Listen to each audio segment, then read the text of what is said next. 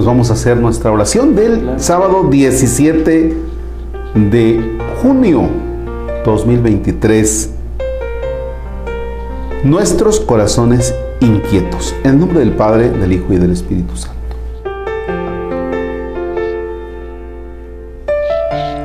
Todos a veces nos ponemos impacientes, desde luego cuando queremos o necesitamos algo.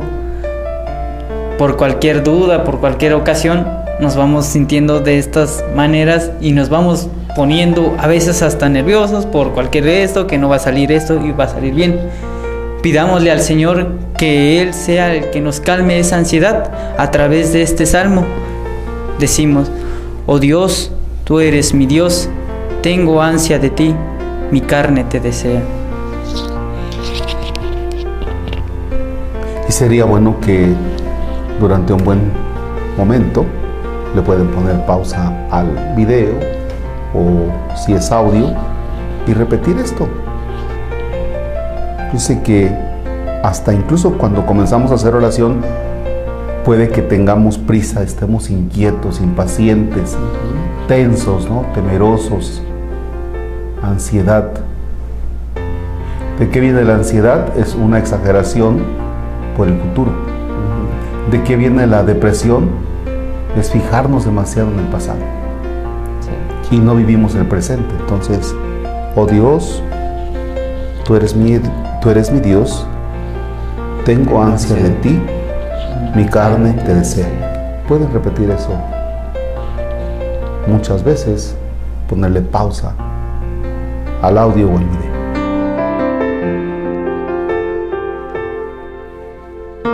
Yo creo que todos, queridos hermanos, en algún momento hemos tenido esa sensación de ansiar, de esperar, de impacientarnos por algo que queremos lograr, que queremos tener o queremos ser. Pero qué padre y qué maravilloso sería que nosotros trasladáramos ese sentir hacia Dios. Verdaderamente sentir que nuestro corazón desea, que lo ansía, que cuando estemos viviendo una Eucaristía verdaderamente nuestro corazón rebose de esa alegría. Y a veces estamos más preocupados o nos distraemos por cualquier cosa y nuestra alma, nuestro corazón está ahí deseando, pero en el silencio. Porque yo mis ideas estoy pensando que en el hogar, que dejé las cosas en la estufa, que qué voy a hacer con la familia, que el hijo que está enfermo. Pensamos infinidad de cosas. Pero no experimentamos que nuestro corazón, muy en el fondo y en el silencio, desea experimentar a Dios porque somos su creación, lo decíamos en los primeros días. Y nuestro corazón, nuestra alma no descansará hasta que contemple a Dios.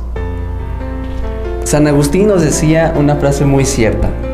Nos has hecho Señor para ti y nuestro corazón está inquieto hasta que descanse en ti. Un corazón inquieto.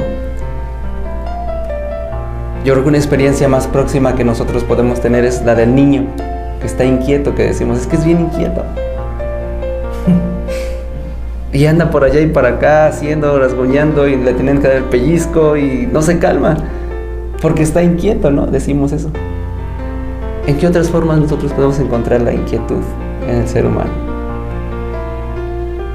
Bueno, cuando estás eh, preocupado por lo económico, o sea, yo me he encontrado personas que se truenan los dedos, que están mordiéndose las uñas, el labio, ¿no?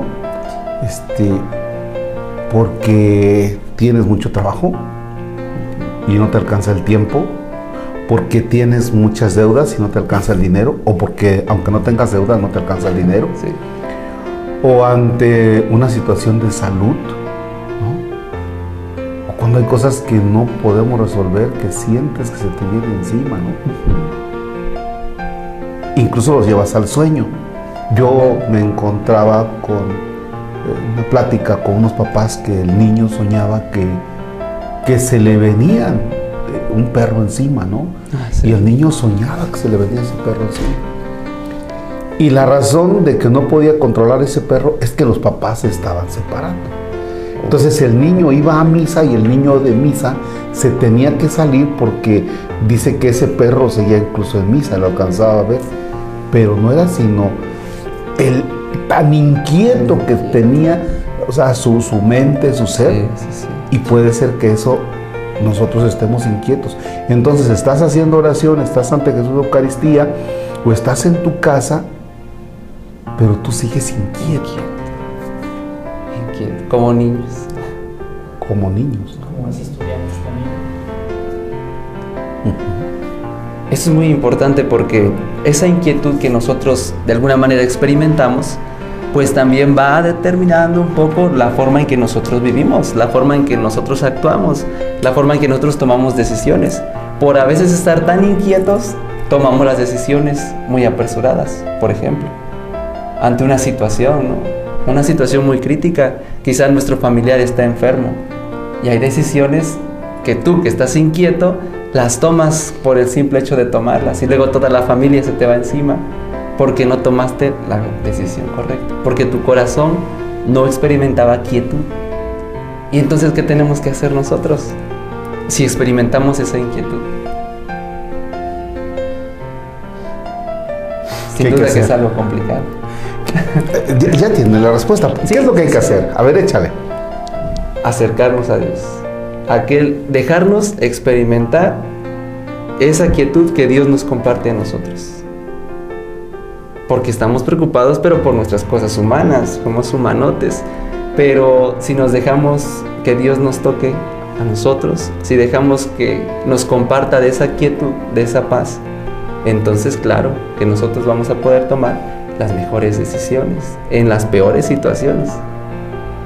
Sería una forma.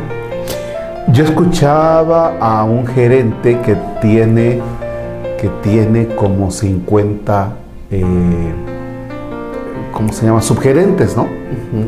Y entonces dice que esos subgerentes, muchos de ellos son quejosos. Nunca me hablan para darme una solución, siempre me hablan para darme problemas. Dice, entonces estoy en el... tel- Dice, de pronto cuando veo una llamada insistente y digo, ay, es este otra vez. Y le preguntaba, ¿y qué haces? ¿Le respondes? Dice, no. No le respondo, simplemente digo, cálmate y comienzo a respirar, camino tantito, me entretengo en alguna otra cosa, pienso en el posible escenario, pienso tres escenarios de los que me va a hablar, de que le renunció a un trabajador, de que no sabe qué hacer con esto, dice, pienso en tres escenarios ya conociendo a la persona. Dice, y ahora sí, ya que me calmé y pensé en tres escenarios y mi posible respuesta, ahora sí ya es que le regreso la llamada. Y le digo, ay, perdón, es que dejé mi teléfono. A ver, dime, cuéntame, pero me calmo. Dice, y procuro hacer unas tres aves marinas. ¿Por qué?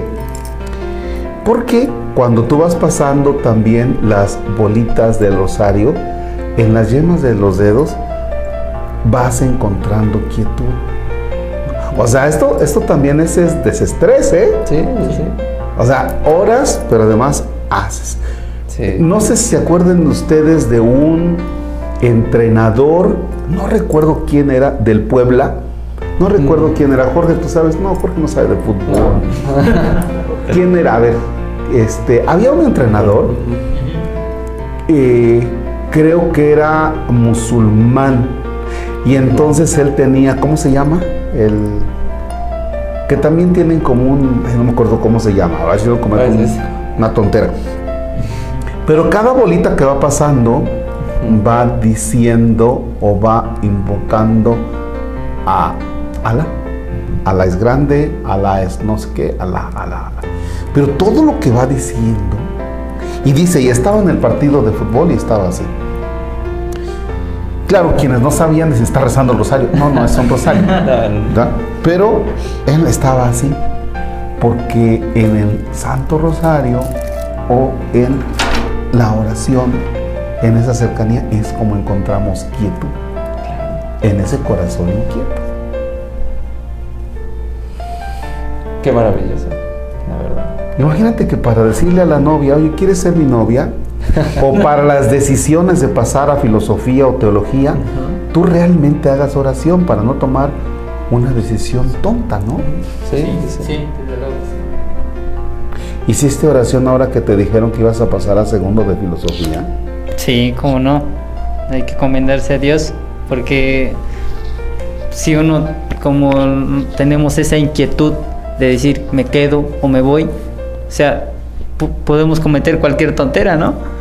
Y por eso es necesario encomendarse a, con Dios y a charlar qué es lo que quieres de mí. O sea, ¿para dónde voy? Y realmente con quién voy a estar. Me llamó la atención el día que don Eduardo, obispo de Orizaba, iba a ordenar sacerdote a Eliseo. Ajá. Antes de encontrarse con nosotros, pasó a la capilla del Santísimo, así como diciendo, Dios mío, que no vaya a equivocar. no, encomendarse para una decisión de ese tamaño, ¿no? Sí, Entonces, vaya, son cositas que, que a veces no tenemos en cuenta en el diario vivir. Yo, yo, yo creo que una de las cosas, Berna, Chava, que nos toca a nosotros es orar por las personas, porque nosotros tenemos la posibilidad de levantarnos y no tenemos que salir corriendo a dejar niños a la escuela, a la tóxica que se les dan las tortillas. Sí. No tenemos todas esas, salir a la, a la- a la fábrica, salir a, a X lugar. A nosotros nos toca orar por aquellas personas que no tienen el tiempo de orar, sí, sí, sí, sí. Porque realmente en el mundo real, ¿a qué hora vas a tener tiempo de orar? Si te atrasas cinco minutos y puede que ya te encuentres tráfico y todo y no llegas a donde tienes que llegar. Es importante, queridos hermanos, que ustedes y nosotros generemos ese hábito de ponernos en la presencia de Dios, sobre todo porque nuestro corazón en medio del mundo experimenta inquietud constantemente. Entonces hay que saber descubrir qué son esos momentos clave para que nosotros generemos ese hábito de ponernos en la presencia de Dios. Queridos hermanos, vamos a pedir en este día la gracia de poder desear y sentir cada vez más la presencia de Dios en nuestra vida y de responderle en lo más íntimo de nuestro ser. Y entonces ahí vienen los medios. ¿Cómo buscamos a Dios? No lo vamos a buscar en la inquietud, claro. Lo vamos a buscar en esa quietud, en ese silencio, en esa sencillez, en medio de la tribulación. Palabras clave para nuestra vida espiritual. Le pasa al profeta Elías cuando está en la cueva. Pasa, viene un viento huracanado, ahí no está Dios. Ahí está Dios. Viene un terremoto, ahí no está Dios. Viene una brisa suave, ahí está Dios. Ahí ¿no? está. Perdón tanta interrupción. Esta oración sí se hizo larguita, no como la otra que estaban diciendo. Sí, ¿Concluimos? Sí. Sí. Oh Jesús, Pastor, eterno de las almas, dígnate a mirar con ojos de misericordia a esta porción de tu grey amada. Señor, gemimos en la orfandad, danos vocaciones, danos sacerdotes santos, te lo pedimos por la Inmaculada Virgen María de Guadalupe, tu dulce y santa Madre. Oh Jesús, danos sacerdotes según tu corazón, así sea. Señor esté con ustedes. Y con tu espíritu. La bendición de Dios Todopoderoso, Padre, Hijo y Espíritu Santo desciende y permanezca para siempre. Amén. Ánimo.